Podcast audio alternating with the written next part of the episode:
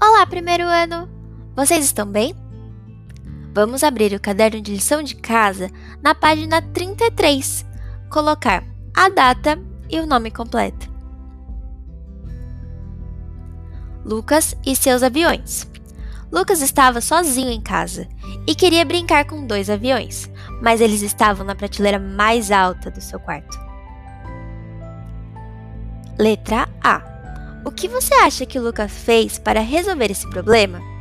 Desenhe uma possível solução. Letra B.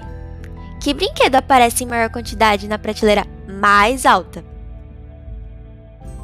Boa lição de casa, primeiro ano. Beijinhos!